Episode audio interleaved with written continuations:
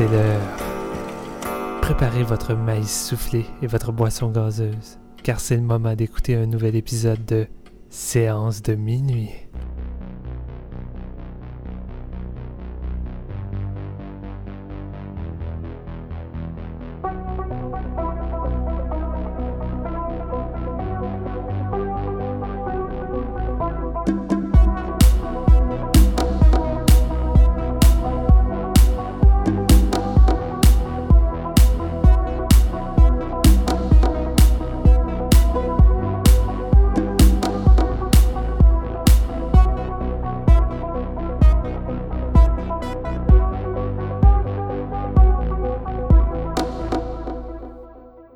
Bonsoir tout le monde, ici Steven Lefrançois au micro et aujourd'hui euh, c'est avec une certaine tristesse euh, qu'on a perdu un membre. Et eh oui, euh, c'est un épisode spécial Fantasia qu'on va malheureusement faire à deux parce que Marc-Antoine a des problèmes de micro assez intenses. Ça fait peut-être au-dessus de 1 heure, 1 heure et demie qu'on essayait d'arranger ce problème et moi puis Jeff on commençait à manquer de temps pour l'enregistrement. Fait que là Marc-Antoine il a comme fait fuck off faites l'épisode à deux. Ça nous prend un petit épisode d'intro pour essayer de parler des titres qui nous intéressent. Puis, ben, au pire, on, de toute façon, on va revenir à trois durant les épisodes Fantasia. On va parler des films qu'on a vus. Là, c'est plus en surface, évidemment. On va juste mentionner quelques titres euh, qui nous intéressent, qui nous euh, hype pour le, festival parce que écoute, en même temps, on peut pas critiquer, on les a pas vus, à part se fier sur le synopsis, euh, des noms de réalisateurs qui font en sorte qu'on soit excité envers le projet, ben c'est un petit peu pour ça. Fait que, on va commencer par introduire mon autre collègue, monsieur Jean-François Ouellette. Comment ça va, JF?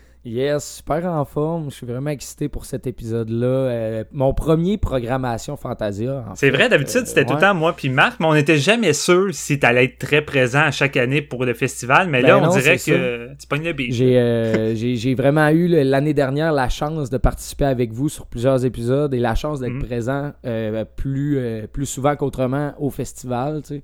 Puis cette année, bon, avec tout ce qui se passe, le, format et tout, je vais réussir à être là encore et de réussir à avoir plusieurs films encore une fois. Donc là, j'ai pu prendre le temps de zioter la programmation et de, me faire mon avis sur ce qui m'excite le plus dans tout ça. Surtout qu'on savait pas vraiment si on allait avoir une édition euh, Fantasia cette année. En fait, on se disait qu'on allait rien avoir. Tout était mort. Plus de cinéma durant l'été, plus de bars, plus de restaurants. vraiment, on dirait, on dirait qu'on s'attendait à ce que l'année 2020 soit morte. Puis là, ben les choses ont repris leur cours tranquillement. Puis là, ben, l'équipe de Fantasia ont travaillé extrêmement fort pour nous amener un, un festival, une édition virtuelle.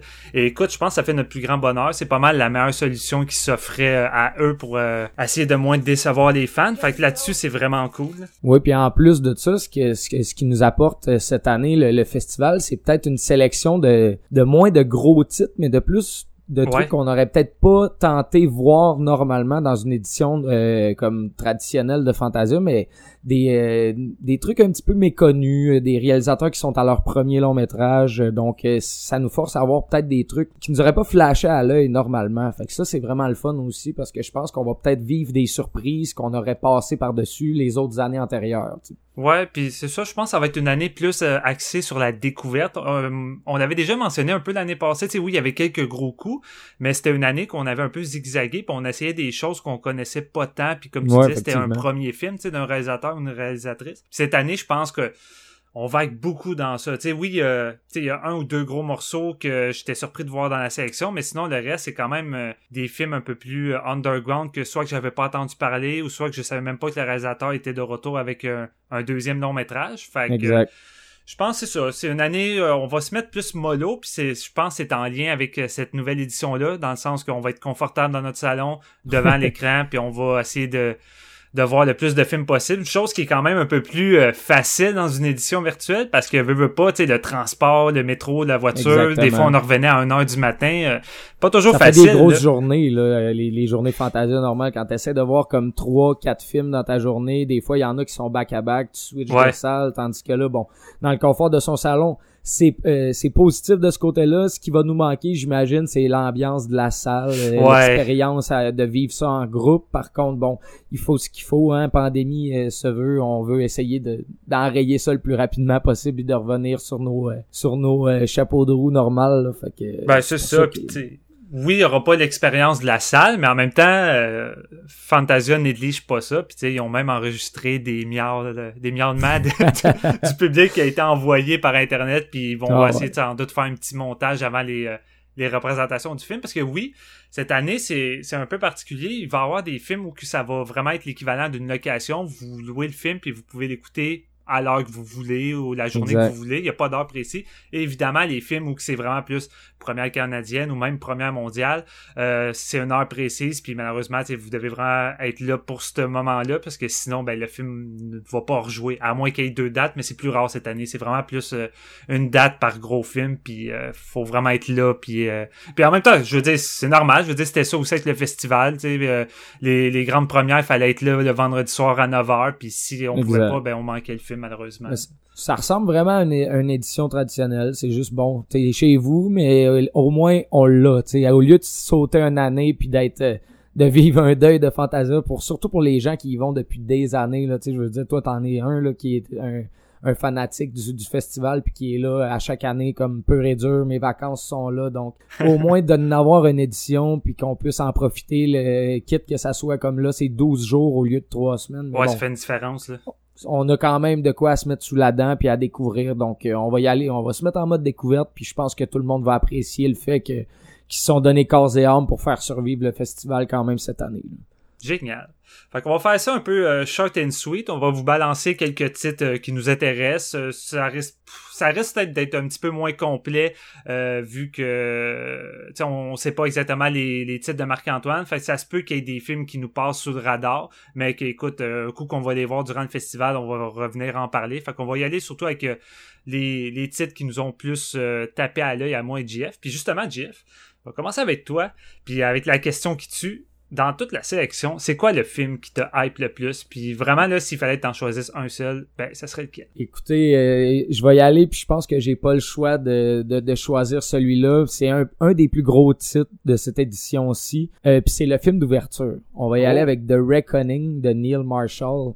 Euh, son nouveau du gars de, de Descent. il a aussi fait Dog Soldiers, qui est un de mes très très bons films du début 2000 que j'avais adoré. Puis ça va lui laisser l'occasion de se racheter pour son Hellboy de l'année passée qui était pas très très... non! Ça volait pas très haut. Mais en même temps, j'y en veux pas tant que ça. Hellboy, c'est un film qui a eu de nombreux problèmes de production, puis je pense pas que ça soit tant lié au réalisateur, surtout que lui-même est un, gros fan de Hellboy, fait que mhm. c'est un petit peu dommage. Là. Il a pas eu la, vie facile avec ça, mais tu sais, quand on regarde euh, les à côté, il a tourné une coupe d'épisodes de, Game of Thrones qui a été des, des gros succès. Puis euh, sinon, c'est vrai qu'après The Descent, il a fait des trucs sympathiques, mais on dirait que The Descent, c'est son gros morceau. Puis euh, il s'est un petit peu éloigné de l'horreur plus ça avançait. Fait que là, c'est comme un genre de retour aux sources avec un petit film d'horreur plus minimaliste euh, que je m'attendais vraiment pas à voir euh, dans la section du Fantasia, mais que je pensais même pas que ça allait sortir cette année.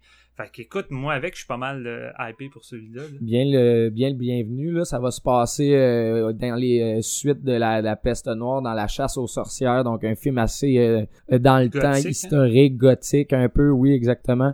une femme, bon, une, une veuve, bon, qui a perdu son mari au travers de tous ces, ces, moments tragiques-là, et qui, qui va vivre dans une société qui est consumée par la peur, bon, elle, euh, elle va se faire donner des avances par euh, la personne qui, qui, a la terre et elle va refuser puis elle va se faire passer pour une sorcière. Donc ça va être un peu euh, sans aller trop loin ça va être voguer quand même dans l'espèce de de vibe gothique qu'on a depuis genre ben c'est sûr qu'on The Witch est facile à nommer mais depuis comme 6-7 ans là c'est quand même de quoi de, de, de, récurrent dans le milieu de l'horreur. Donc honnêtement je suis excité de voir la touche de Marshall dans ce type de film là parce qu'il y a il est quand même un, très bon flair visuel ce réalisateur là puis euh, comme comme tu l'as dit dans The Descent ça avait fessé vraiment fort mais il est pas resté dans le style. C'est quelqu'un qui a comme voulu expérimenter puis explorer. Je pense que c'est c'est legit aussi parce qu'il y a beaucoup de réalisateurs qui restent emprisonnés après leur premier succès dans le, milieu de l'horreur, c'est pas ce qu'ils veulent faire. Donc lui, je pense le fait de revenir, ça va peut-être y avoir fait du bien puis de découvrir autre chose entre-temps. Donc je pense que ça va faire ses fort comme film d'ouverture cette année. Ouais, je le pense également puis je suis curieux de savoir un peu le la direction que le film va prendre, si ça va être un film d'horreur plus axé sur le surnaturel ou qu'on va être plus dans l'ambiguïté historique à la limite du drame, un peu comme avait fait Christopher Smith avec Black Death. Euh, qui mhm. traitait aussi de ça, de, de cette époque-là, avec l'Église catholique puis les sorcières. Puis ça, c'était quand même pas tant axé sur le sur le surnaturel. On était plus dans une horreur plus ancrée dans cette réalité-là, plus crédible. Fait que je suis curieux de voir dans quelle direction va aller euh, Neil Marshall. on sait tous que Neil Marshall euh, est quand même assez doué pour faire offrir de la violence frappante. C'est pas forcément du gore qui est là pour tâcher puis impressionner. C'est vraiment là plus pour venir te secouer les tripes. Souvent, c'est ça que ça faisait avec The Descent ou euh, Dog Soldier. Fait que exact. j'ai hâte de voir ça. Puis c'est à réserver euh, également pour les fans de Witchfinder General ou euh, Mark of the Devil aussi, qui étaient des classiques de qui se déroulaient dans la même époque avec euh, Vincent Price, tu sais, pour Witchfinder General. Fait que euh, c'est ça, ça reste à voir. Si vous êtes amateur de, films d'époque et de sorcières, je crois que celui-ci euh, doit attirer votre attention. surtout que c'est une première mondiale. That's it. Ça va partir vraiment solidement le festival, d'après moi. Toi, euh, Steven, ton, ton gros hype, mettons, si j'ai à te demander euh, pour cette édition-ci, ce serait quoi? Eh bien, moi, le film qui me hype le plus, et ça, c'est parce que j'ai eu une plaque avec euh, le film précédent de ce réalisateur-là. Ça s'appelle Special Actors. c'est un hmm. film japonais réalisé par Shinichiro Ueda.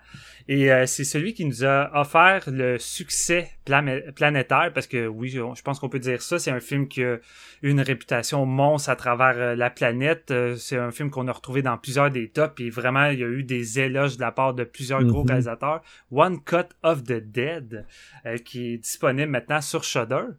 moi, ça avait vraiment été une de mes plus belles surprises du Festival Fantasia 2017, si je me trompe pas. Et j'avais, je m'attendais vraiment pas à ça. C'est un c'était un espèce de film de zombies en plan séquence qui réservait des surprises puis prenait une, une nouvelle tournure vers euh, une espèce de déclaration d'amour envers euh, le film euh, le film de le film d'horreur mais le film tout court indépendant. Puis c'était vraiment une belle déclaration d'amour. J'avais trippé c'était rafraîchissant c'était drôle. Et là, je vois qu'il est de retour cette année avec un nouveau film qui semble encore se diriger vers les thématiques du cinéma. Puis on va suivre le personnage de Kazuto, qui est un espèce de, gros nerd hardcore qui adore les téléséries puis les films. Puis il vénère surtout la télésérie Rescue Man, qui est une espèce de série de super-héros un peu un peu farfelu. Et euh, l'affaire, c'est que Kazuto également, euh, c'est quelqu'un qui voudrait percer dans, dans le domaine de l'acting. Il essaie de passer des éditions, sauf qu'il y a un petit problème. Euh, il y a un dérèglement nerveux, ce qui fait en sorte qu'à toutes les fois qu'il y a un signe de stress, il tombe automatiquement dans les pommes ce qui fait en sorte que ces auditions ces auditions tournent souvent mal. ouais, c'est ça, ça tourne souvent mal parce que si les les personnes qui l'écoutent ont tendance à rire de lui ou à le critiquer, ben ça va le stresser puis il va tomber dans les dans les pommes. Puis un jour, il va tomber par hasard sur son frère qui s'appelle Hazard. Puis son frère, ça fait des années qu'il l'avait pas vu. Puis son frère, son frère travaille pour une, une firme en particulier, une compagnie qui s'appelle Special Actor. Puis cette compagnie-là, c'est une agence qui procure à des clients des espèces d'acteurs, des figurants, euh, pour essayer de combler leur mariage, vu qu'ils ont pas, ils sont pas capables d'éviter tant de gens-là. Fait que ça va venir bouteler un peu euh, leurs invités. Puis c'est des gens qui vont là acter comme si ils connaissaient les mariés, la famille, tout ça. Euh, ce qui va, ce qui va entraîner justement des espèces de péripéties un peu, un peu farfelues. Puis là, une bonne journée, il y a un client qui va venir les voir, puis il va leur demander de leur aide parce que sa sœur a été kidnappé par une espèce de secte insolite, des espèces d'adorateurs de la boule de riz. fait qu'ils euh, vont engager euh, Kazuto puis son frère Iruko pour qu'ils puissent infiltrer euh, cette secte-là avec leurs compétences d'acteurs pour réussir à retrouver la sœur du client puis la secourir. Évidemment, ça va mal tourner, il va y avoir toutes sortes de péripéties, sans doute que le le personnage de Kazuto va tomber à de nombreuses reprises d'un pomme ou je sais pas, mais euh, avec ce réalisateur-là derrière la caméra puis derrière l'écriture, avec qu'est-ce qu'il a fait avec One Cut of the Dead qui contient parmi les scènes les plus drôles que j'ai vues dans les dernières années, euh, avec un synopsis aussi fou comme celui-là, je pense que ça risque d'être une solide surprise puis un, beau petit coup de cœur. Fait euh, si vous avez si vous avez vu One Cut of the Dead puis vous avez aimé ça, je pense que vous devriez tenter votre chance avec celui-là. Ou sinon, ben commencez par aller voir One Cut of the Dead sur ben Shudder. C'est un incontournable. Fait que Réalisateur qui aime bien le, côté méta hein, en même temps. Je pense que ça va, ça, va probablement revenir au travers de son nouveau. Là. Fait que j'ai vraiment hâte de voir quel genre de surprise puis quel genre de truc déjanté qui peut nous amener. Parce qu'honnêtement, si je peux vous donner un conseil avec One Cut of the Dead, c'est de pas s'attendre à rien. parce qu'on sait jamais qu'est-ce De moins se renseigner le plus possible. Euh, tout ce que vous devez savoir, c'est que c'est un film de zombies en plan séquence. C'est tout. Après ça, les surprises vont venir avec, puis c'est ça qui est rafraîchissant. Je pense que oui. Je pense que c'est le gros payoff de ce film-là. C'est vraiment d'en arriver les, euh, vraiment à l'aveugle. Puis je pense que vous allez avoir un bon temps si vous aimez le genre, parce que comme tu l'as dit, euh, il y a beaucoup d'amour envers le genre. Puis il y a, comme une espèce de respect aussi de tout ce qui ce qui s'est fait avant, mais d'amener une petite touche nouvelle à ce point-là c'est bien fait. Ouais. Sinon, quoi d'autre qui te tente euh, dans cette sélection-là, mon Dieu? Ouais, j'ai fait une petite sélection, moi, cette année. Euh, je suis plus allé vers les trucs euh, un petit peu underground, les premières sorties, premiers longs métrages de réal, là, honnêtement. Donc, je vais commencer par nommer Detention, qui est un film chinois de John Su, qui a l'air d'un bon petit film de fantôme. Puis, bon, si vous nous suivez, vous savez que moi, ça me fait peur. Bon, j'ai, on a parlé de Host sur notre dernier épisode un petit peu puis c'est vraiment de quoi qui me fout les jetons. Puis euh, celui-là, bon, la prémisse, c'est une fille qui se réveille dans une euh, école qui est vide pour se rendre compte que la, la, communauté, la ville a tout disparu, excepté juste un autre de ses collègues, un autre de ses, euh, un autre étudiant en fait, euh, mais qui vont, ils vont se rendre compte qu'ils sont rendus dans une espèce de royaume où ce qu'il y a plein de d'esprits vengeurs puis de, de, de, fantômes qui sont euh, prédateurs de eux là, ils vont se faire achaler par tout plein de, de trucs bizarres. Là. Fait que ça m'attire quand même, surtout que à la cinématographie, il y avait le Yoshu Yi Sien qui a fait euh, Mama Monster là trois ans si je me trompe pas. Ouais, j'avais beaucoup aimé ça, qui était au, au Fantasia également. Exact, ça avait été vraiment le fun. Moi, je l'avais découvert quand il avait tombé sur Shudder, mais j'avais comme été bien surpris. Puis euh, de le voir revenir sur ce projet-là, ça m'a comme titillé l'esprit un petit peu là. Fait que sérieusement, je pense que pour avoir une bonne petite frousse là, ça me rappelait un peu Stare de l'année dernière que j'avais quand même beaucoup aimé à cause de du côté comme un peu la malédiction, l'espèce de côté de grudge un peu au travers de ça. Fait que s'il y a des fantômes, euh, les fantômes chinois, ça fait tout le temps peur. Fait que si c'est bien fait, je pense qu'on va avoir une belle surprise avec Detention. Ouais, ça a l'air intéressant. Puis ici, ça pourrait très bien finir en espèce de gros roller coaster avec euh, toutes sortes de fantômes ou de créatures différentes. Fait que moi, c'est un qui m'avait euh, qui m'avait intrigué dans l'eau, ça. Un genre de ride à la Gun Jam aussi, là, qu'on a eu récemment, qui était vraiment le fun, qui était épeurant. C'est sûr qu'on est, on parle pas d'ici d'un, d'un fan footage, mais quand mm-hmm. même, euh, les films de fantômes, on, on commence à en être en être saturé. Fait que des fois, d'avoir une surprise, c'est le fun de quoi qui se, qui se démarque du reste, euh, ça, ça fait toujours plaisir. Génial. Moi, un autre qui me, qui me hype pas mal, là, c'est, c'est pas mal mon deuxième, celui-là, mais c'est le film Alone euh, de mm-hmm. John Hayam. Puis c'est le fils du réalisateur Peter Hayam euh, qui a fait entre autres De Relic, film de créatures dans un musée. puis il avait fait aussi, je pense qu'il avait fait la suite du de 2001, l'Odyssée de l'espace également. Euh, qui est un qui est un petit une petite suite sous-évaluée ça honnêtement. Je veux pas je veux pas euh, m'en aller là-dedans mais c'était c'était quand même intéressant. Mais j'ai tout le temps suivi la carrière de son fils John Hayam depuis un bout puis je le trouve vraiment sous-évalué. Il a entre autres réalisé euh, Universal Soldier Regeneration et Universal Soldier Day of Reckoning. C'est Universal Soldier 3 et 4 puis souvent ces films là sont vus au ridicule pour la simple raison c'est des suites de Universal Soldier de Jean-Claude Van Damme et Duff Green qui étaient à la base réalisés par euh, Roland Emmerich. Mais ce sont des films à l'opposé de qu'est-ce que c'était à l'époque là. John Hayam c'est pas un c'est pas un réalisateur traditionnel. C'est quelqu'un qui aime expérimenter. En dedans de lui il y a un côté expérimental à la Gaspard Noé là, surtout là, des euh, Universal Soldier Day of Reckoning on dirait un film d'action sous acide qui a été tourné par Gaspard Noé avec une intrigue décousue c'est vraiment c'est vraiment c'est vraiment assez fucked up puis avec une violence très présente puis c'est surtout un réalisateur qui maîtrise excessivement bien euh, les séquences d'action. Il arrive à donner une espèce d'impact assez foudroyante qui rappelle souvent le cinéma asiatique, euh, avec une photographie euh, bleutée qui rend le tout très froid.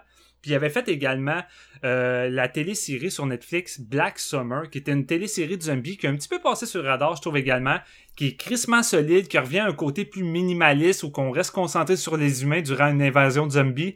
Puis souvent là, c'est pas euh, c'est pas des centaines de zombies qui attaquent, souvent c'est un zombie, mais la façon qu'il filme, la façon qu'il filme les courses poursuites, euh, il donne une intensité puis arrive à rendre un seul zombie effrayant alors que d'autres réalisateurs ont tendance à, avoir besoin de beaucoup de zombies, d'effets spéciaux, ainsi de suite.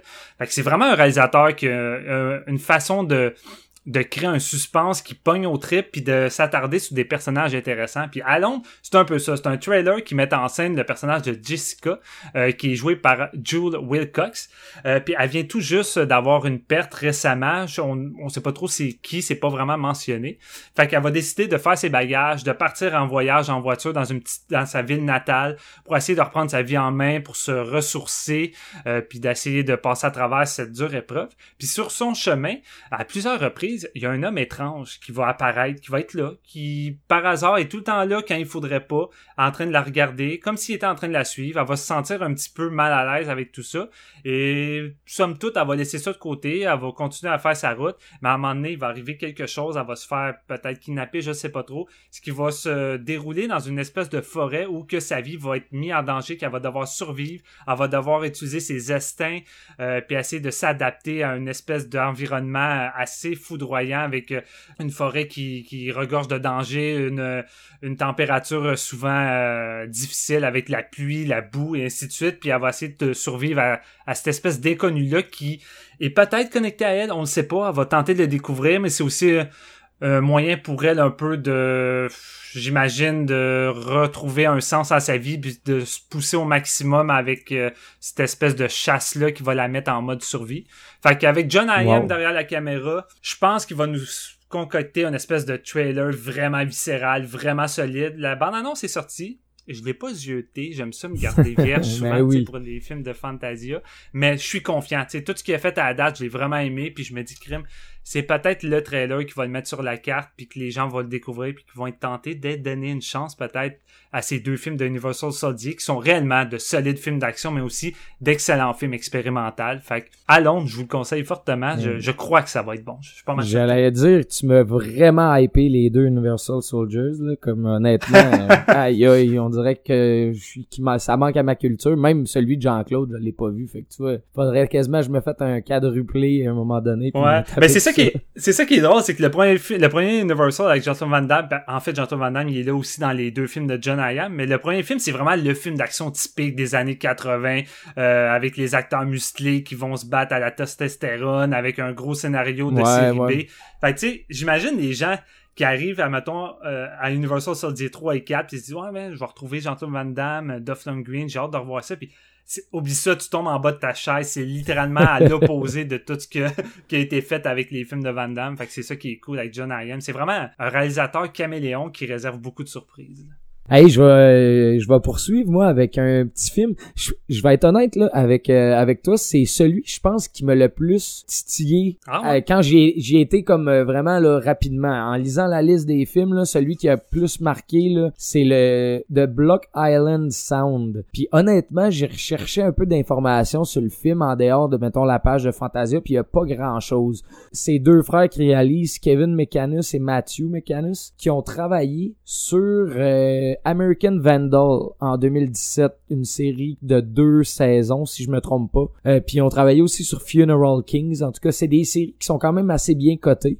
Euh, que je connais pas par contre, mais ils ont pas euh, réalisé de long métrage encore. donc vraiment un petit film côtier. Donc ça, moi j'aime déjà vraiment ça. Là, Des espèces de à la de fog, là, bon des petites villes avec la brise, tout ça. Ah, fun, ça Ouais, c'est ça. Puis ça dit que c'est un film vraiment atmosphérique avec une photographie sublime. Donc déjà là, moi, ça, ça m'attire un peu. Sais, histoire assez classique. Mettons un, un gars que son père devient Alzheimer puis devient colérique. Donc lui, il surveille tout ça. Sa sœur qui s'en vient en ville pour se rendre compte que c'est peut-être pas nécessairement lié à la démence, mais plus à un phénomène qui enclenche toute euh, la nature qui se revire de bord contre nous, si on veut, qui amène les gens à, comme tomber à terre, euh, s'effondrer émotionnellement autant que physiquement. Donc, il y, a, y a toute une espèce de d'aura de théorie du complot en arrière de ça. Ça a l'air un petit peu nébuleux vraiment, mais ça va engranger des trucs vraiment horrifiques puis effrayants selon selon la description. Donc, moi, je, quand j'ai lu ça, j'ai comme fait ouais, ça, ça me tente, ça me tente. Tu sais, des fois des petits films euh, atmosphériques qui viennent te coller sous la peau puis que tu te sens jamais vraiment en, en, sécurité en les regardant. Donc euh, un petit film des États-Unis de 97 minutes, ça va être, je pense, vraiment le fun. En tout cas, je me croise les doigts. Il y a des, des acteurs qui ont joué entre autres dans The Village aussi. Il y a 13 Cameras, euh, le personnage principal, l'espèce de vieux crotté qui, qui, qui espionne du monde avec plein de caméras dans une maison. Là. Je sais pas si ça vous dit de quoi. Ils ont fait une suite 14 cameras oui, dans l'année passée. en tout cas, j'ai pas vu la suite le fucker. Moi, je l'avais commencé, puis c'était comme pas écoutable. J'ai fait non. J'avais vu le premier, puis ça c'était assez, mettons. Mais euh, c'est quand même du monde qui ont fait d'autres choses, donc en frais d'acteur. Donc, il, risque d'avoir un peu de talent derrière tout ça. Génial. Bien excité. Comme vous savez, moi, j'ai souvent euh, tendance aussi à zioter le, la sélection d'action, parce que j'étais un gros amateur d'action. Euh, puis cette année, il y a deux titres en particulier que je vais name dropper un peu rapidement. C'est pas des genres de, de films que je peux m'éterniser sur les cinémas mais je pense que c'est les deux films les plus intéressants en termes d'action qu'on va avoir. Euh, le premier, c'est Crazy Samurai Musashi de Yuji Shimomura. C'est le troisième long métrage de ce réalisateur-là qui a tourné également trois fois avec l'acteur Taki. Taki qui est euh, l'acteur principal de Versus de Ryui Kitamura, euh, qui est, c'est considéré comme un gros film culte, un film qui avait mélangé tous les genres du cinéma de, de l'époque qui était vraiment adoré. C'était une espèce de de gros délais dans une forêt euh, qui fait revivre les morts. Puis là-dedans, t'avais des influences d'Evil Dead, de Fuji, de John Woo. C'était vraiment un gros bordel, mais super maîtrisé comme on le connaît avec euh, Kitamura. Puis à partir de là, Taki... Euh, ben, je dis Taki, c'est Tac, c'est parce qu'il s'est surnommé maintenant Tac, espace, trois petits points. Il a enlevé son, son nom de famille, puis c'est vraiment son, ça son surnom, je sais pas pourquoi. Euh, puis c'est ça, puis maintenant il vague plus dans les euh, dans les gros films d'action, puis c'est taillé quand même une bonne réputation. Puis il avait tourné son, son premier film avec ce réalisateur-là qui était Dead Trance, euh, qui vaguait dans les eaux de Versus, qui était sympathique. Puis il y a deux, deux trois ans, on avait eu Reborn, qui était leur deuxième collaboration, qui est disponible sur Shudder, qui hmm. était vraiment un solide film d'action qui apportait un vent de fraîcheur dans les chorégraphies. Puis là, ils arrivent avec leur troisième projet, qui est celui-ci, qui est un film de samouraï. Puis la particularité de celui-là, c'est que t'as cinq minutes que le film met en place son intrigue. C'est pas compliqué. C'est euh, un espèce de, de maître qui est en train de se faire protéger par une armée de, de, mercenaires au-dessus de comme 400 soldats, 400 euh, samouraïs dans tout ça, qui sont là pour le protéger contre un fameux euh, tueur euh, Ronin de l'époque qui se fait appeler justement Crazy Musashi. Euh, puis tu sais, le, gars a tellement une grosse réputation que lui, il a pas le choix d'engager comme 400 doutes pour, le protéger. Puis après 5 minutes, le gars il arrive pour le tuer. Et là s'ensuit un plan séquence sans coupure de 70 minutes où Musashi va tuer littéralement les 400 mercenaires qui sont là sur sa tête non-stop. Euh, écoute, c'est c'est ambitieux, euh, on le sait tous, c'est devenu une gimmick dernièrement des dernières années. Mhm. Beaucoup de films se proclament euh, d'avoir un plan séquence euh, magistral puis qui va venir vous secouer. Mais tu sais, souvent on se retrouve avec des plans séquences faussement raccordés. Tu sais, comme 1917, c'est un film qui était beaucoup vendu comme un plan séquence sur sa technique. Évidemment, c'est un film qui avait qui avait des coupeurs. C'était pas un, réel plan séquence, mais tu sais, qui restait somme toute impressionnant d'un point de vue technique. Mais mhm. souvent souvent c'est ça mon problème avec ce genre de film là c'est que c'est des gimmicks qui tombent dans le piège de le plan séquence quand t'as pas de montage ou t'as pas moyen de jouer avec la mise en scène euh, ça peut créer une espèce de, de, côté plus artificiel ou plus jeu vidéo qui me détache que j'ai pas l'impression de de m'incruster ou d'autres fois c'est plus euh, c'est plus maîtrisé puis c'est plus réussi. Fait qu'ici c'est un c'est une lame à deux tranchants.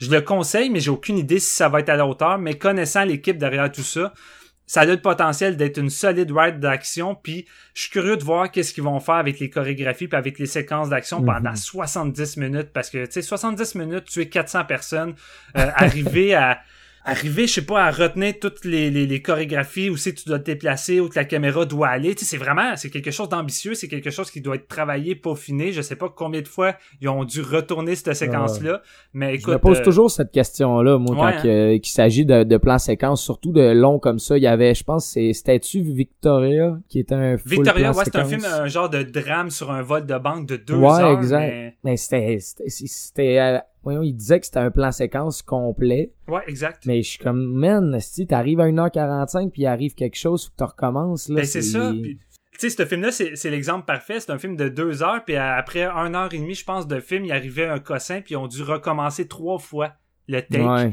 Puis on a fait, on, on va y aller avec celui-là, c'est pas mal la meilleure. Fait que je suis curieux de voir avec celui-là que ça donne. Fait que euh, je le conseille. C'est une gimmick, moi, qui m'attire. Puis j'ai juste hâte de voir que ça va donner. Ben oui, euh, c'est toujours excitant, ce genre d'idée-là, en même Ben temps. ouais. Surtout dans un film d'action de samouraï, là, ça peut vraiment prendre tout un, un autre, un autre côté vraiment solide, là, tu sais. C'est ça. Puis tu sais, je suis- curieux à la base parce que 70 minutes, je veux dire, c'est plus que gros. Tu sais, à la limite, il aurait pu faire un, plan séquence de 30 minutes, mais tu fais juste regarder The Protector avec Tony Jaa. Il y a une espèce de longue séquence au moins de, de 5 minutes où c'est un plan séquence dans un restaurant. Puis Tony Jaa va monter tous les étages jusqu'en haut en butant des gars. Puis ils ont dû recommencer ça, je pense, au-dessus de 7-8 fois avant d'avoir la bonne tech. Mais tu sais, c'est une séquence d'action de 5 minutes. Puis même là, c'est ambitieux, puis c'est- c'est complexe. Puis ils ont dû recommencer. Fait que là... 70 minutes, j'ai hâte de voir ça. Ça. Ça peut être très casse-gueule, en même temps, ça peut être réussi. Fait que euh, ça reste à voir. Puis le deuxième que, que j'étais très content de voir dans l'eau, c'est vraiment un petit film indépendant. C'est possible que vous connaissez pas l'équipe derrière tout ça. The Paper Tiger de Bao Trent. Et ça, ça met en scène euh, une, une équipe de cascadeurs puis de, de professionnels d'arts martiaux que j'ai suivi sur YouTube parce que c'est la grosse avantage de des, plateformes YouTube, c'est que souvent ça met de l'avant euh, des, jeunes euh, des, jeunes artistes euh, amateurs qui ont vraiment des talents incroyables. Puis souvent c'est une porte ouverte pour leur donner la chance de tourner dans des films ou de montrer qu'ils peuvent travailler sur des projets professionnels puis euh, c'est ça, ça ce film-là rassemble au-dessus de plusieurs artistes martiaux que j'ai suivis euh, sur euh, sur YouTube, dont euh, Martial Club. Je vous conseille ça, Martial Club. Ils font souvent des courts métrages vraiment cool, des hommages à Ip Man, ces choses-là. Euh, Puis c'est ça, c'est un film où ça va être une déclaration d'amour euh, aux films d'arts martiaux des années 80 dans le style de Jackie Chan, ces choses-là, avec une intrigue qui s'en rapproche beaucoup, qu'on va suivre trois grands amis qui sont qui sont chums depuis leur jeunesse, des experts en arts martiaux qui sont vraiment loyaux. Euh, après une couple d'années, ils vont euh, se perdre de vue évidemment, ils vont chacun avoir leur job-in, avoir leur emploi, et ils vont apprendre que leur maître qui leur a tout enseigné est décédé, qui a été assassiné par quelqu'un d'autre. Fait que c'est euh, après plusieurs années d'absence, ces trois amis-là vont se retrouver, puis ils vont essayer de, de retrouver l'assassin en tant que tel que, que tué leur sifu pour aller se venger. Fait que tu sais, vous voyez, c'est la trame typique de films d'arts martiaux des années 80, mais je suis certain que ça va être fait euh, avec beaucoup de passion, avec évidemment des séquences d'action euh, vraiment incroyables. Quand tu vois tous les talents qui sont derrière la production, euh, les voir collaborer ensemble pour les chorégraphies avec des fights, je pense que ça va donner quelque chose de vraiment solide. Puis en même temps, je suis un amateur de films très indépendants, d'aller voir les, les petites stars montantes là, qui commencent au bas de l'échelle, puis souvent, leurs films sont négligés, mais j'aime ça aller voir ça, puis essayer de donner un coup de pouce quand c'est à la hauteur, puis de- d'essayer de, mettre ça sur le devant de la scène, puis plus tard, euh, c'est le genre de le genre de, de, de professionnel qu'on va peut-être voir dans les grosses productions, fait que je vous le recommande fortement. Je pense que ça peut être intéressant si vous êtes évidemment amateur d'arts martiaux. Ça risque d'être un des gros calibres de, de cette année. Assez alléchant, ça. Ouais, ça va, Hey, être, ça va euh, être le fun. Ça va être le fun. J'ai j'ai le goût de, de rester dans l'action puis de name drop quelque chose que je pense que les bon les gens doivent l'attendre quand même. Il est assez hypé, mais euh, des pantalons tueurs, ça vous dit quelque chose? Je dis de l'action parce qu'honnêtement, ça a l'air d'être ça une grosse comédie horrifique slasher là. Euh, tu sais, on a eu le, le, le, le pneu tueur, on a eu la, la robe tueuse là, Ouais. c'est les paires de jeans tueuses, tu sais. Et c'est euh, c'est par Elsa Keffert, c'est le du studio de, de Turbo Kid, euh, une montréalaise dans le fond qui est à son euh, je pense pas que c'est son premier long, je pense que c'est son premier long, mais elle a des cours derrière la cravate. Ouais, me semble, ouais. Écoute, un espèce d'affaire déjantée, là, où, euh, bon, les, les, ceux qui travaillent dans une boutique de linge un peu fancy vont se faire comme slash par une paire de jeans. J'ai vu la bande-annonce, puis ça a l'air vraiment ça, du gros, une grosse ride, soit le fun ou pitoyable, mais so bad it's good, peut-être, je le sais pas trop. Ça se prend pas au sérieux, tu sais, un peu dans le, style de Aquaslash, j'imagine qu'on a eu l'année dernière. Ouais, exact. J'étais là à Aquaslash, puis comme je disais, à Hordon, j'avais dit que, c'était le fun avec la vibe sur le moment, mais quand tu y repenses, c'était pas tant un bon film. Fait que je me dis, peut-être que c'est le même genre de truc, sauf que je me dis en gang avec une petite bière, un film de paire de jeans tueuses, moi j'embarque. C'est sûr et certain que je vais être au rendez-vous. Ouais, puis tu sais, c'est ça qui est le fun, je pense, c'est le fait qu'on n'aura pas de salle, on n'aura pas de foule, puis souvent c'est ça qui peut aider dans des films qu'on trouve moins bons. Mais tu sais, avec la salle qui a du fun, qui apporte une énergie, c'est cool.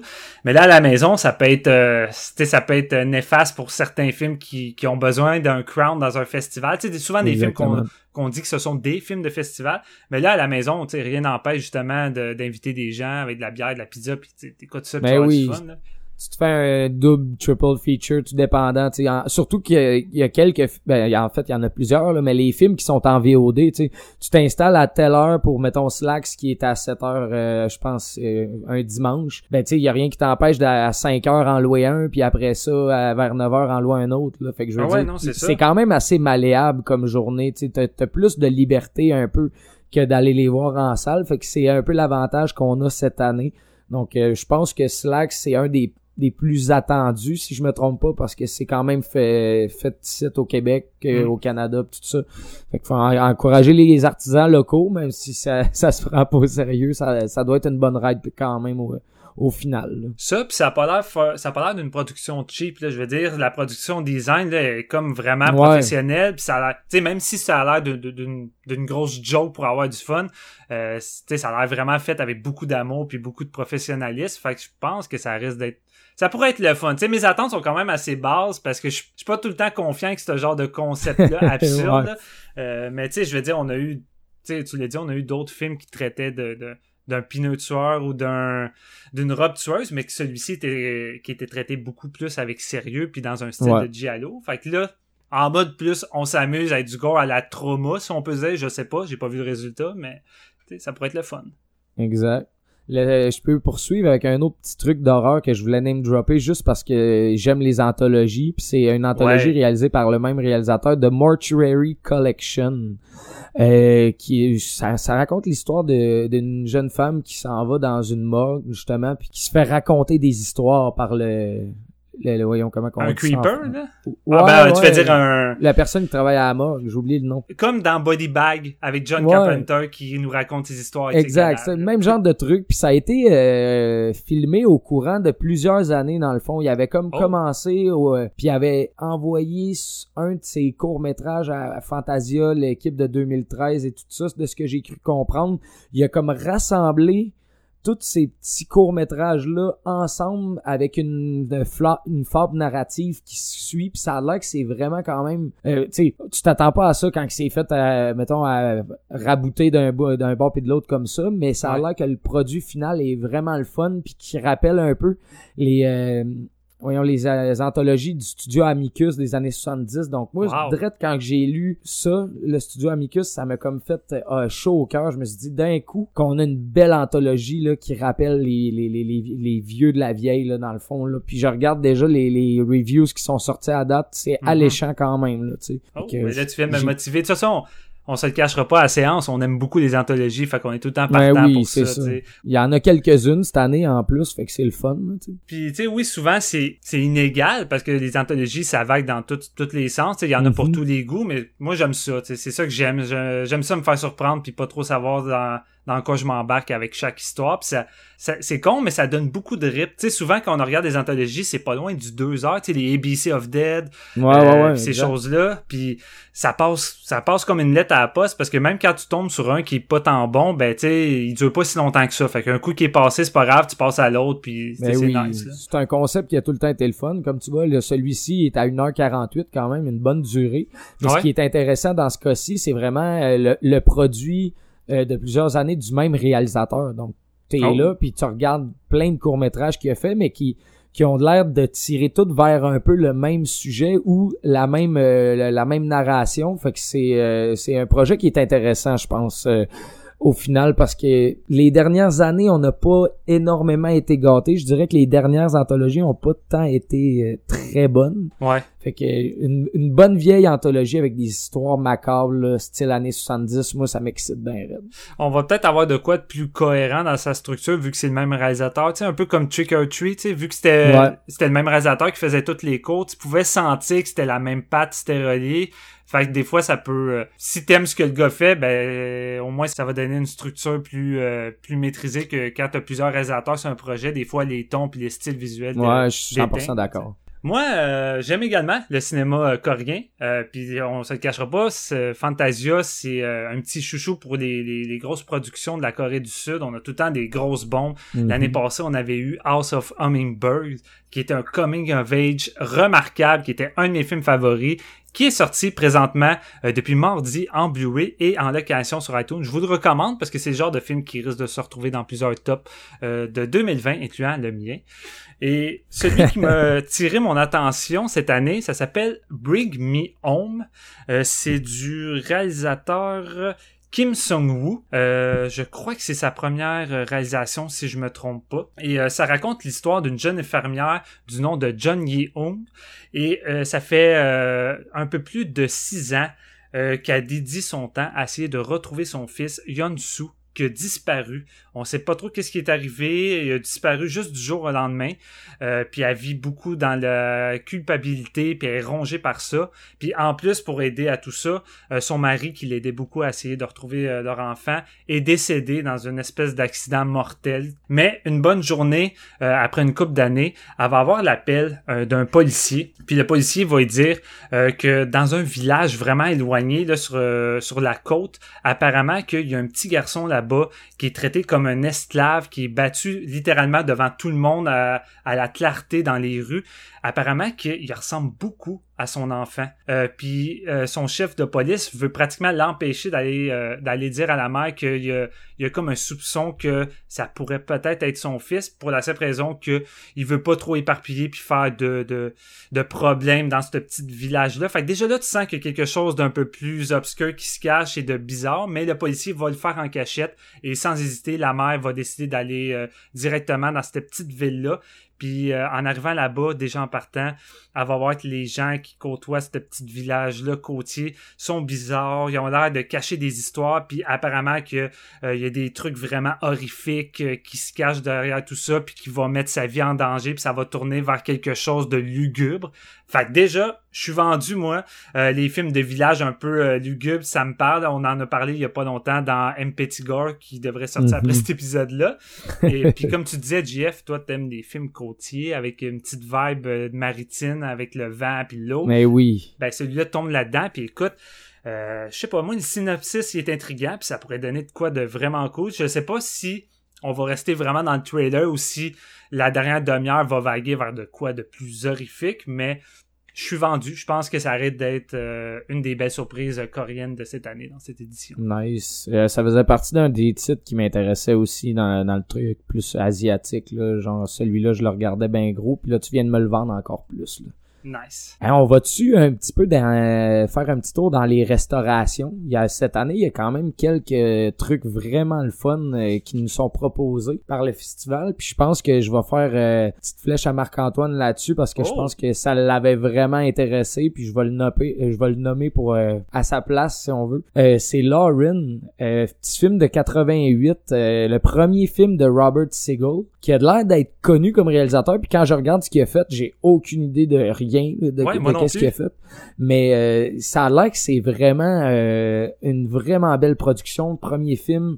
Euh, ça, se passe dans le fond à la fin des années 1900 des enfants qui disparaissent il y a une petite fille qui souffre de vraiment de, de rêves d'hallucination tout ça puis il y a une espèce d'homme déguisé en ben, déguisé en noir, je veux dire habillé en noir qui a de l'air un peu de la mort qui rôde si on veut. Oh, une genre de faucheuse. Ouais, une espèce de simili giallo onirique euh, avec folle photographie si on veut, ça a été tourné en Hongrie. Puis dans le temps, dans les festivals européens, il a gagné plusieurs prix, euh, sauf qu'il est assez méconnu du côté nord-américain. Là, on vient d'avoir une restauration 4K, donc il se promène dans les, les cinémas de, de genre un peu. Et euh, ça, ça aurait l'air d'être un peu euh, une vision comme ben, que Guillermo del Toro aurait pu s'inspirer pour euh, nous montrer de l'horreur avec plus un côté infantile et un horreur, comment je pourrais dire, un petit peu plus onirique. Moi, je pense à ça. Je pense des fois un peu le labyrinthe de Pan mélangé à plein d'autres trucs. Fait que ça m'attire vraiment beaucoup. je sais que ça avait tombé dans l'œil à Marc-Antoine, donc comme sélection rétro. Un titre qui est couvert d'éloges comme ça, mais que t'as jamais entendu parler, c'est tout le temps, tout le temps intéressant de, le découvrir. Donc, euh, surtout dans sa version 4K en ce moment, je pense que c'est un des bons coups du festival cette année dans ce euh, dans, cette sélection-là. C'est ça, c'est ça qui est cool aussi avec le Fantasia, c'est que souvent, tu sais, oui, on a des nouveautés puis des avant-premières, mais souvent, quand il y a des, des petits classiques méconnus qui ont une nouvelle restauration, le festival nous balance ça, puis c'est une mm-hmm. chance pour nous de découvrir un réalisateur qu'on a jamais connu, qu'on n'a jamais entendu parler. Tu sais, il y avait eu ça, je pense, l'année passée ou l'autre, il y avait eu le documentaire sur Al Adamson, que là, on vient tout juste d'avoir le gros coffret de Severin.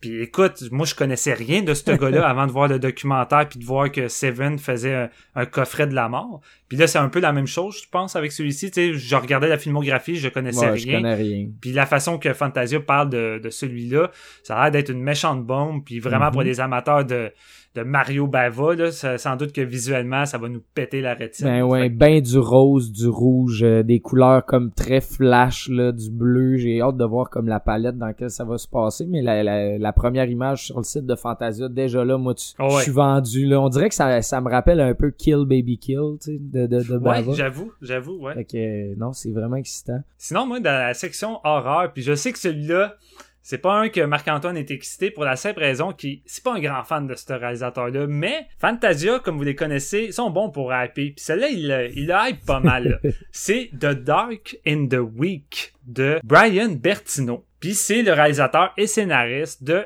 The Stranger de 2008. Vous vous mhm. rappelez sans doute de ça, cette espèce de huit clos slasher un peu dans ça, ça s'auto-proclamait un peu dans la vibe de Hitchcock parce que c'est pas tant sur le body count mais plus sur le suspense. Euh, c'est un film que j'aime bien mais sans, sans forcément triper. Mais euh, son deuxième film m'avait beaucoup plus intéressé. Puis là, je suis même plus sûr si c'était son deuxième ou troisième, mais The Monster, euh, qui racontait l'histoire d'une mère puis de sa fille qui sont coincés dans une voiture qui est tombée en panne euh, proche d'une forêt durant une, tempête de pluie. Puis il y a une créature de la forêt qui arrête pas de les, harceler. Je l'ai pas vu, mais ça a l'air, ça avait l'air génial. Puis la créature apparemment qui était cool. Fait que je vais peut-être me taper ça avant celui-là. Mais je sais pas, le petit synopsis assez mystérieux m'intrigue de celui-là. le film, l'histoire va se dérouler dans une maison, c'est une espèce de petite euh, fermette vraiment éloignée de la civilisation dans un milieu rural. Puis là-dedans, il y a un homme assez âgé euh, qui est en train de mourir très lentement, peut-être d'une maladie, je sais pas trop, c'est pas tant clair. Et là, ses enfants qui sont rendus adultes puis qui, qui ont pas eu la chance de le revoir depuis des années euh, apprennent qu'il est en train de mourir tranquillement. Fait que les deux enfants décident d'aller d'aller là-bas puis de passer du temps avec lui jusqu'à temps que la fin fatidique arrive. Mais mm. un coup arrivé sur les lieux, on se rend compte qu'il y a une drôle d'atmosphère dans cette maison-là. Il y a quelque chose qui semble s'en dégager. Il y a des événements un petit peu surnaturels qui commencent à, arriver, puis des espèces de cauchemars euh, qui commencent à, s'intégrer dans leur esprit la nuit. Fait que clairement, il y a quelque chose de maléfique qui est en train de s'emparer du foyer et peut-être de leur père qui est en train de mourir euh, à cause de ça. On ne sait pas. Fait que ça me rappelle un peu euh, Relique. Hein? Tu sais, c'est pas vraiment les mêmes thèmes, mais tu sais T'as un, un, grand, t'as un parent qui est mourant dans une maison isolée, t'as les, la famille qui va venir passer du temps avec eux, puis ils se rendent compte qu'il y a quoi de maléfique autour de ça. Fait que je suis curieux de voir Bertino quel tangente il va prendre. Est-ce que ça va être un film euh, vraiment plus euh, plus horrifique puis plus série ou s'il va intégrer un peu du drame, s'il va pas finir une relation euh, avec le père et les deux enfants? Parce que moi c'est ce que j'aime bien euh, dans mon horreur, j'aime beaucoup l'horreur qui mélange le drame, le développement de personnage avec une une métaphore des fois subtile ou pas, peu importe, ça me dérange pas, reliée à la menace surnaturelle qui va avoir un lien soit avec la maladie du, du personnage. Fait que tu sais, je suis quand même vendu, j'ai pas des grosses attentes, mais tu sais, Fantasia l'a hypé, je suis curieux, ça a l'air d'être un, gros morceau d'horreur de cette année. Fait que j'ai hâte de voir ça, puis euh, au pire, euh, si Marc-Antoine veut pas le voir, puis que toi puis moi, Jeff, on le voit, puis c'est de la bombe, on le fera Sorry, Marc, t'as manqué le meilleur film de Bertino. je suis triste dans tout ça parce que je suis capable de te dire, là, j'ai fait mon horaire, puis euh, bon, euh, il est à heure fixe, puis je travaille les deux soirs. Donc, euh, il va falloir que tu, euh, tu, sois le seul à le voir et à nous hyper par la suite. Ouais, ben c'est ça. Le film tombait un vendredi. Je me dis, oh non, je travaille, mais le film commence à 9h45. Je finis à 9h. Ouais, c'est ça. Moi, je, je, ferme le resto à 11h, fait que ça, ça se fera pas, je pense.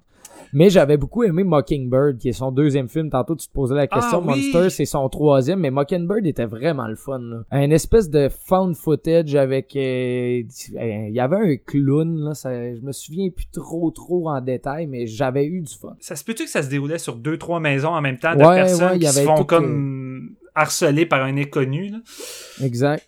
Il avait mais non, ouais, c'est vrai. une caméra, puis je pense qu'il se, il se faisait donner des instructions, puis fallait qu'il suive ça, sinon quelqu'un mourrait ou de quoi de ouais. Mais ouais, non, bien fait. J'avais trouvé ça intéressant à l'époque. C'est ça qui arrive avec euh, Bertino, tu sais, j'ai jamais trouvé ben ces films je n'ai juste vu deux mais j'ai jamais tu trouvé que c'était c'était mauvais comme j'ai jamais trouvé que c'était de la bombe non plus tu sais je trouvais que c'était un réalisateur quand même intéressant il est compétent euh, il est bon pour construire euh, des séquences de suspense puis de mm-hmm. développer un peu des personnages fait que tu sais écoute celui-là, c'est peut-être euh, sa, petite bombe qui va nous sortir finalement. Là. Ouais c'est quand même drôle avec ce réalisateur-là qui a eu quand même un gros euh, hype sur The Strangers quand c'est sorti. Je me souviens que ça avait comme fessé bien fort. Puis il a attendu comme six ans plus tard pour faire Mockingbird. Mais là, il nous sort un film aux deux, euh, ben, presque aux deux ans. Là, ça fait quatre ans, mais tu comprends ce que je veux dire.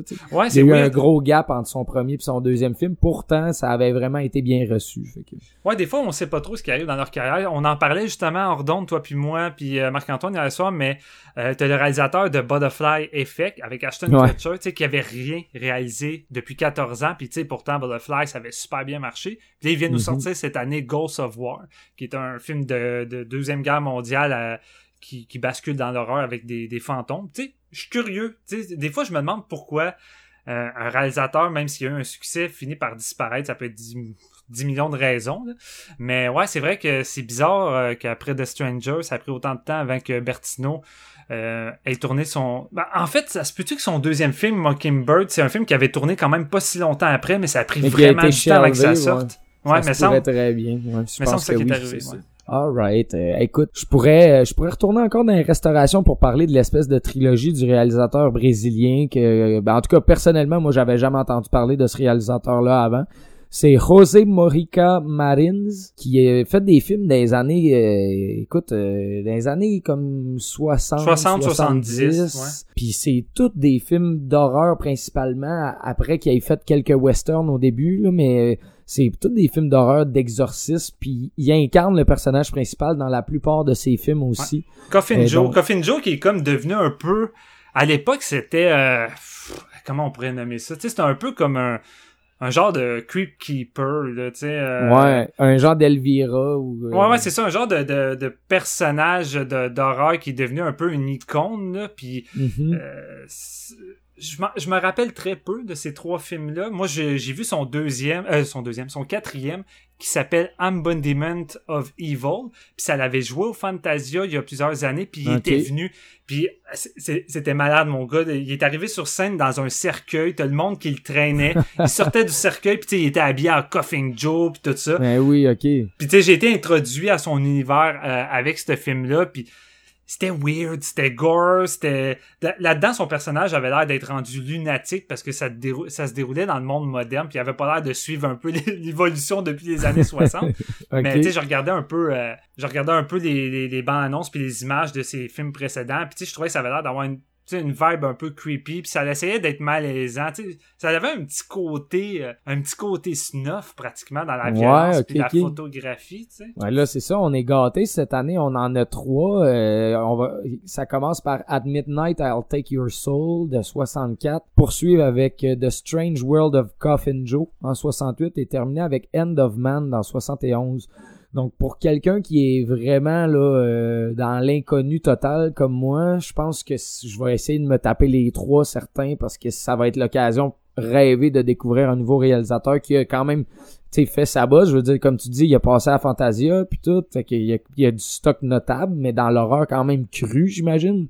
Surtout dans ces années-là, tu sais, des fois, quand, je, pense qu'il y a comme un peu fait, euh, euh, de ce que je lisais, il y, a, il a comme un peu eu de la misère avec la censure dans ces années-là, puis il essayait comme d'aller contre ça, puis de garder euh, son truc le plus original possible sans, sans être censuré, tu sais ça semblait d'être quelqu'un un peu avec les mêmes ambitions que euh, Gordon Herschel Lewis, tu sais. Ouais, euh, ouais. Tu sais, qui voulait pousser la barrière de qu'est-ce qui était euh, politiquement correct à montrer à l'écran. à l'écran.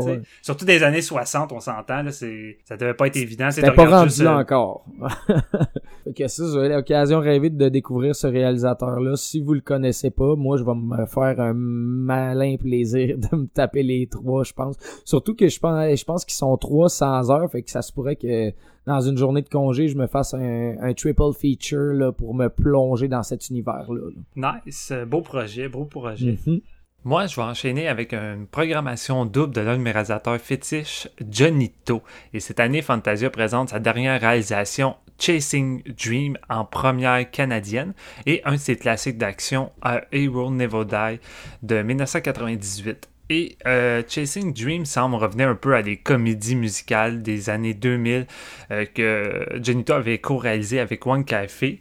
Et ça raconte l'histoire de Tiger et Kuko qui se rencontrent dans des circonstances plutôt malheureuses alors que tous les deux sont impliqués euh, auprès de prêteurs sur gage. D'un côté, tu Tiger qui est une star montante de la UFC et de l'autre côté, tu Kuko qui est une chanteuse en cavale euh, qui essaye surtout d'obtenir une audition pour l'émission Perfect Diva qui est une espèce de compétition à la American Idol. Et le destin fait en sorte que ces deux personnages-là vont se lier et être déterminés à s'entraider euh, pour faire en sorte que les deux réussissent à accomplir euh, leurs rêves les plus fous. Et euh, va s'en suivre sans doute des péripéties carambolesques dans des strip clubs, des fondues chinoises, des stand-up avec des effets spéciaux. Il va évidemment avoir des combats, des espèces de gros numéros musicaux extravagants. Fait que c'est un Genito vraiment en mode euh, feel good movie d'après moi qui va euh, venir apporter un petit vent de fraîcheur comme il l'avait fait à l'époque avec Office ou même Spyro, deux films que j'affectionne beaucoup et qui sont souvent délaissés euh, parce que tu sais Genito c'est quand même un réalisateur caméléon, il va beaucoup dans les genres et alors que comme plusieurs j'étais habitué à son cinéma d'action quand j'ai découvert un peu plus ses comédies musicales ou ses trailers, j'ai vraiment embarqué à fond. mais tu sais c'est sûr que pour ceux qui ont jamais connu vraiment réalisateur-là, je recommande peut-être d'y aller avec ses gros canons des dernières années, entre autres euh, Drug War, qui a été un de ses plus gros succès, qui est vraiment un petit bijou de polar. Donc, c'est pour ça que je recommande A Hero Never Die, qui va montrer une autre facette du réalisateur, son côté plus axé sur l'action, euh, qui est une espèce de western moderne, où qu'on va suivre deux tueurs à gages qui sont numéro un auprès de leur boss, et qui se respectent quand même euh, beaucoup, et qui ont une bonne, une bonne relation, pratiquement des amis, et une bonne journée, ils vont se faire trahir par leur boss euh, qui va juste complètement s'en foutre du jour au lendemain de eux et s'arranger euh, pour engager d'autres personnes pour assassiner ces deux tueurs-là. Fait que les deux vont devoir s'unir et essayer de survivre euh, contre une panoplie d'assassins. Fait que, comme je disais, c'est un film qui est plus dans le côté action de Genito. Et moi qui est un, un, gros fan de son style de mise en scène, parce que c'est pas un réalisateur qui filme les gunfights comme John Woo ou, euh, ou euh, même Tsuyark, il y a vraiment un style propre à lui. C'est un côté plus, posé, plus western, justement. Euh, souvent, il y a des longs silences, des longues préparations. C'est plus froid, plus sec. mais c'est toujours aussi impressionnant dans son style. Et I Will Never Die, c'est vraiment un petit moss dans sa filmographie. Fac. Une occasion en or pour euh, ceux qui ne connaissent pas trop bien Genito pour voir deux facettes euh, du personnage et de voir euh, deux films qui s'annoncent pas mal cool dans la programmation de Fantasia. Du solide, surtout que bon, tu parlais de Drug War que je me suis fait il y a quelques semaines, peut-être un mois ou deux. Euh, puis j'avais vraiment aimé ça, fait que c'est sûr que je vais en profiter pour me plonger dans son euh, dans son univers à lui parce que c'est quelqu'un que je connais pas vraiment beaucoup, donc euh, c'est assez alléchant encore une fois. Jeff, t'as-tu un autre petit truc? Oh, ben oui, il me reste un petit truc à vous parler qui a de l'air comme vraiment là ça, ben, ça nous vient de l'Inde, ça s'appelle Kriya. Bon, c'est le premier film, euh, premier long métrage en 10 ans du réalisateur ben, que oh. j'ai bon, j'ai pas vu ces autres trucs et je pourrais pas vous nommer les titres à ce moment-ci. Par contre, Euh, synopsis vraiment prometteur. Euh, écoute, ça, ça raconte l'histoire d'un DJ. Euh, bon, DJ Neil qui spin dans son club et qui va rencontrer une charmante demoiselle qui est vraiment, bon, à, ses yeux à lui, excessivement belle. Et la fille va la ramener, va le ramener chez elle à la fin de la soirée.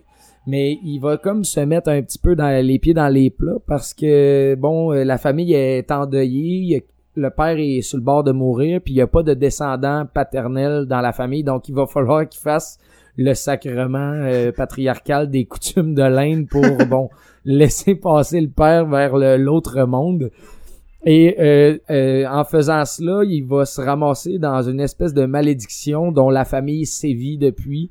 Euh, sans, sans le savoir, sans en être averti. Donc il y a plein de trucs insolites qui vont se passer par la suite, dont euh, on le sait pas, on sait pas vraiment plus là, mais je pense déjà là que c'est assez prometteur comme synopsis. J'aime beaucoup l'idée. Et ce qui me, ce qui m'attire beaucoup aussi là-dedans, c'est que la soundtrack, la trame sonore a été faite par Jim Williams qui a fait celle de Grave. Euh, ah ouais? ouais, un des meilleurs films euh, d'horreur des dix dernières années selon moi, le film français qu'on avait parlé sur le show il y a quelques années. Avec une solide soundtrack, justement. Ouais, c'est vraiment, oui, ça avait une très bonne soundtrack, mais la euh, il, parle de la, euh, la soundtrack de Cria comme étant inoubliable. Puis il a, il a, fait aussi la soundtrack de Possessor qu'on est, tu sais, il est pas disponible oh. encore ici, mais pour les gens qui l'auraient peut-être trouvé à quelque part, euh, ça a l'air que c'est vraiment hot aussi comme soundtrack. Donc euh, moi étant fan de, de musique puis tout, c'est vraiment un des trucs qui m'a qui, m'attire le plus quand je vois quelqu'un qui est euh, très solide niveau niveau sonore. Donc ça, j'étais pas sûr au début de le mettre dans, dans les films que mettons je, catégorise de incontournable parce que là, bon je vais en avoir plusieurs, mais tu sais, bon, j'en verrai pas 60 là, dans, dans mes euh, deux semaines. Euh, par contre, lui, euh, il, est il est dispo à 11h15, donc je vais avoir fini de travailler. C'est sûr, je pense que je me le fais parce que ça a l'air ça a l'air vraiment le fun d'un petit trip. Puis c'est tout le temps différent de, de voir des, des films d'horreur nous venant de, de, de pays comme l'Inde qui, personnellement, j'en connais pas énormément. Des, des films d'horreur indiens. Souvent, il y a souvent il y en a, mais tu sais, on est habitué juste à être les grosses productions Bollywood de 2h30, 3h, que c'est souvent des rip-offs de, de films américains rendus over the top avec des gros musiques, des grosses euh, musiques puis des grosses chorégraphies non-stop puis avec euh, des plusieurs gars en chess. Puis tu sais c'est vraiment comme euh, un peu comme du gros feel good cheesy un peu. Puis tu sais ça a jamais vraiment été ma ma tasse de thé. Mais tu sais cette année moi j'ai j'ai eu une grosse claque avec un autre film de l'Inde qui était tu sais qui laissait ça de côté puis qui essayait de sortir des sentiers battus avec un un film horreur trailer plus ancré dans une réalité sans numéro musical tu sais. Puis celui-là tu sais c'est un film de 90 minutes Cria puis j'ai l'impression que ça semble vouloir un peu sortir de ça puis euh, peut-être montrer une autre facette du cinéma euh, du mm. cinéma indien. Puis écoute, moi, comme toi, je suis vendu avec les films qui traitent de rituels. Puis surtout Mais oui. des trucs folkloriques qui est très ancré dans les euh, dans la culture de l'endroit où ça se déroule. Moi, je ben, vraiment là-dessus. Sais, Quand ça respecte les us et coutumes de la place, puis que c'est fait par quelqu'un qui, qui, qui est là-bas, puis qui les connaît, je veux dire, mm. ça nous amène une vision totalement différente qu'on est habitué, mettons, avec les films de possession américaine. Ouais, exactement, c'est ça. Tu sais, ça apporte souvent un vent de fraîcheur, puis ça joue avec les codes. Tu sais, je me rappelle de Wailing quand j'avais vu ça euh, mm-hmm. au Fantasia. Ah, tu sais c'est loin d'être le film de possession typique puis la scène d'exorcisme c'est à des milieux de qu'est-ce qu'on voit habituellement puis c'est ça que j'aime de voir euh, des films des œuvres de d'autres pays qui incrustent leurs ingrédients puis qui nous montrent une facette qu'on connaît moins puis tu sais là je pense que celui-ci va va nous amener des moments sans doute euh, vraiment intéressants puis rafraîchissants avec une putain de soundtrack probablement. Malade. Ça va être malade ça va être malade. Jeff là-dessus écoute ça fait une heure je pense qu'on va s'arrêter là. J'ai pas envie qu'on étire ça trop loin. On a parlé de la euh, moitié des films quasiment quand même. C'est pas si pire. ben, tu sais, pas, pas de temps. Je vais dire, il y a, au-dessus de 90 longs métrages. Il y a encore bien du stock. Il y a sûrement des affaires qu'on va découvrir qui sont intéressants. Euh, puis justement, euh, chers auditeurs, si vous avez fait votre liste, vous avez des films intéressants qu'on n'a pas mentionnés, allez-y, dites ça dans les commentaires, dites ce que vous en pensez. Est-ce que parmi nos choix, il y en a que vous étiez déjà intéressés? Évidemment, Marc-Antoine, je sais pas, Marc-Antoine va peut peut-être mettre ses, choix dans les commentaires ou rajouter quelques titres ou je sais pas. Ça serait intéressant de voir qu'est-ce que Marc euh, euh, également de son côté. Mais Mhm. sinon, euh, écoute, je suis bien content pareil d'avoir fait l'épisode avec toi, JF. Sur le coup, Ouais, j'avais peur qu'on n'ait pas d'épisode. Non, ben on va réussir à sortir ça au moins euh, ce week-end, qu'on- que- avant la vente des billets qui est lundi le 10. Donc on va essayer de vous sortir ça pour que vous puissiez avoir une petite idée de quels sont nos, euh, nos coups de cœur euh, avant d'acheter vos billets. Donc euh, ça, va être, ça va être le fun. C'est ça. On commence à se mettre tranquillement en mode Fantasia. Fait que euh, ça, c'est le premier, euh, le premier intro comme on fait à chaque année. Ensuite, on a un petit épisode euh, double de Joko Anwar. On a fait euh, M. Pettigore et Gon, Gondala qui devrait sortir après celui-ci. Puis euh, ben, après ça, on est en mode de Fantasia pendant Ouais. Pendant moins longtemps, finalement, cette fois, c'est pratiquement juste une semaine et demie, là, deux semaines, tu sais, à peu près. Fait que, euh, mais écoute, on va essayer d'offrir pareil euh, une couple de- d'épisodes. On va avoir pas mal de films. Il va sans doute avoir des trucs intéressants. Fait qu'on va vous tenir au courant avec qu'est-ce que vous devriez garder à l'œil euh, pour les prochaines sorties dans les prochains mois parce que j'ai l'impression qu'il y en a plusieurs là-dedans qui vont se retrouver en VOD sur iTunes. Ouais, ça prochainement, assez rapide. Sais, comme je disais, j'ai hypé beaucoup à Londres de John I.M. puis il sort comme le, le 10 ou le 18 septembre en VOD. Fait qu'au moins, l'attente sera pas trop longue. Fait que Mhm. sur ça, JF, merci beaucoup d'avoir été là. Yes, merci à toi, c'était super le fun, bien intéressant aussi de, jaser de tout ça. Puis je pense que euh, le fait d'en parler, ça nous met un petit peu plus clair dans l'esprit aussi euh, quels sont euh, les films euh, qui, qui nous intéressent. Fait que tu sais, c'est- là on peut on peut setter bien comme faut pour un horaire chargé de bons films. là. Exactement. Fait que là-dessus, euh, chers, euh, j'allais dire spectateurs, auditeurs, les personnes qui nous voient, je vous souhaite euh, un bon achat de billets de Fantasia. Je vous souhaite euh, de, de- beaucoup de plaisir à lire les synopsis, à préparer votre liste. C'est quand même euh, un moment de- du festival que j'aime beaucoup préparer les listes. Puis on se retrouve souvent avec des papiers bordéliques, avec des Ah ouais. paquets de titres, des X, tout ça. Puis à la fin, t'es comme, OK, je vais leur refaire au propre. Puis après ça, je vais être cité pour le festival. Fait que on se met en mode Fantasia, puis on se retrouve euh, assez rapidement tous les trois pour vous en parler de nos coups de cœur. Fait que à la prochaine.